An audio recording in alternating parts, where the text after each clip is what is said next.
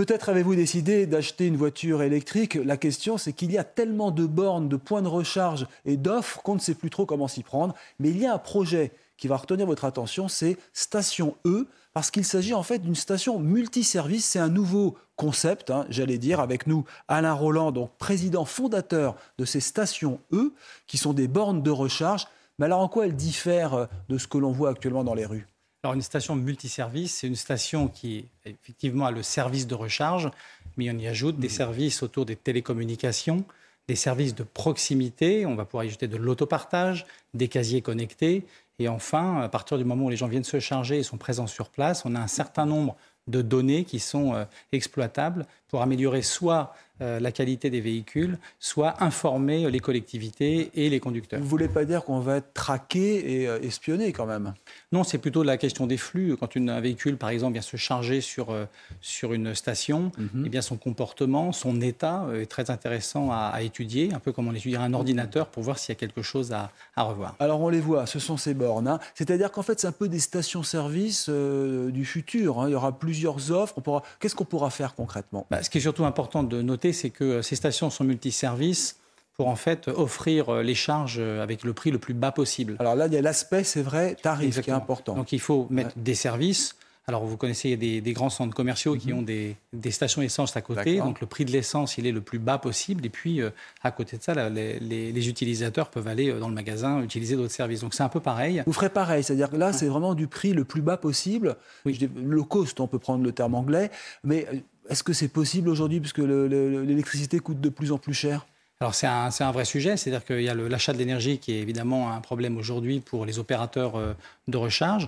Bon, nous, on n'a pas bougé nos prix euh, depuis, mhm. euh, depuis qu'on existe. Je prends un exemple sur la ville du Havre, la ville d'Édouard Philippe on a une station qui est installée qui reste à, 36 centimes le kilowattheure. Là ça correspond à quoi? Ça permet de faire combien de kilomètres 36 Alors, ça permet de faire, en fait, avec 36 centimes, c'est le kilowattheure. Une voiture, faut, euh, électrique, en fait, ça a utilisé près 5 euros euh, au 100 km quand on va mhm. sur une station E.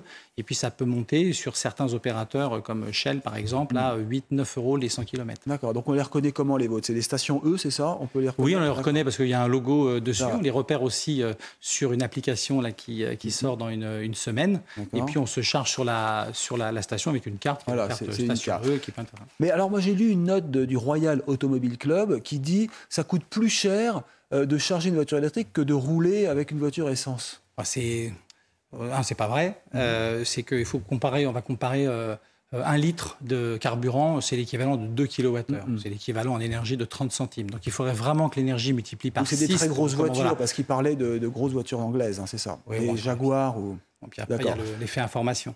Oui, l'électricité coûte plus cher, il faut le préciser. Les stations multiservices, euh, bon, très bien, mais je vois que Renault va lancer aussi ses propres stations. Ils vont transformer leur, leur réseau euh, de concessions euh, en stations électriques. Qu'est-ce que vous en pensez? C'est un concurrent, non? De ce que j'ai lu, euh, c'est que bon, Renault, d'abord, c'est un constructeur. C'est normal qu'il équipe un certain nombre de ses concessions avec mm-hmm. des chargeurs. De ce que je sais, c'est qu'ils ont parlé d'une centaine de, de stations. Au regard des besoins en France, c'est une toute petite partie. Et puis, euh, je crois qu'ils vont mettre des chargeurs très haute puissance, en 400 hmm. kW. Donc, euh, peut-être des intentions de charger autre chose que des voitures. Au début, je disais, il y a beaucoup de bornes. Euh, c'est vrai que l'offre, en tout cas, dans, chez les opérateurs, il y en a beaucoup. Mais est-ce qu'il y en a suffisamment par voiture électrique par personne? Euh, Il en faut euh, aujourd'hui, il faut à peu près une station pour 1000 euh, habitants. Donc on voit bien qu'il n'y a pas assez de stations encore aujourd'hui. A 70 000 hein, de points de charge déployés en France. Il y a encore beaucoup d'efforts à faire. Donc nous, notre vocation, c'est justement d'aller investir dans les territoires euh, dans les collectivités et dans les, les espaces privés pour, voilà, exactement, pour implanter notre activité et apporter un certain nombre de services, dont la recharge électrique. Et justement, votre, votre objectif, quel est-il à terme? C'est arriver à quel, Alors, nous, on va déployer 10 000 stations en France. C'est un investissement d'environ 240 millions d'euros. 10 000 stations sur combien aujourd'hui il y en a? Euh, aujourd'hui, on en a 60, donc on vient de démarrer. Donc il y en aura 10 000. Et au total, il faut combien de stations de, en France Ah, il en faut des centaines de milliers. Donc, ah, tant que ça Donc il faut vraiment beaucoup, beaucoup de stations. Donc on en est loin. Nous, on a une, stratégie de maillage, c'est-à-dire qu'on va développer environ un millier de stations par région. Donc c'est environ un, peu plus de 20 millions d'investissements par région. Et donc 240 millions d'investissements au total sur 5 ans. Et vous êtes aidé par qui pour faire tout ça? Alors nous, ben, déjà, on est en fonds propres, puisqu'on a au capital la Banque des Territoires, mhm. le fonds Cube Infrastructure Management et le fonds Brega. Et donc derrière, on fonctionne avec du capital et de la dette. Donc là, on peut dire que c'est une vraie initiative française, c'est du Made in France, c'est-à-dire que vous êtes un peu tout seul, pas derrière des grands capitaux internationaux. non, mais surtout, on est Made in France aussi mm. parce qu'on fabrique nos produits à Poitiers, dans la région de Lyon, vers Douai, à Montpellier. C'est bon à savoir. donc on installe nos stations extrêmement rapidement. J'ai une question piège à vous poser pour finir. On dit qu'il y aura peut-être l'hydrogène qui pourrait remplacer l'électrique plus vite qu'on ne le croit ça serait assez catastrophique si la pile à combustible euh, venait, euh, j'allais dire, mettre euh, à terme votre projet. ce qu'il faut déjà observer, c'est que les investissements qui sont faits par les industriels sont exceptionnels, en, énormes en électrique. Mm. Donc on a, et en plus, la production d'hydrogène pose des difficultés techniques encore aujourd'hui. Donc il y a encore un certain nombre d'années avant que cette technologie soit déployée. Je parle des voitures, hein. mm. sinon sur, la, sur les, les, équipements plus lourds, effectivement, ça se justifie. D'accord. Donc l'hydrogène d'école, c'est pas pour tout de suite. Oui.